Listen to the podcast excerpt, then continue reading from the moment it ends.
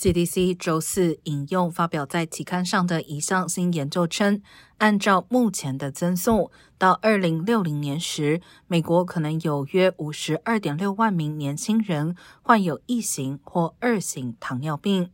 而二零一七年时，此一数字仅为二十一点三万人。这意味着到二零六零年，二十岁以下年轻人诊断出二型糖尿病的人数将增加近七十倍，而一型糖尿病在年轻人中的发病率也可能增加百分之六十五。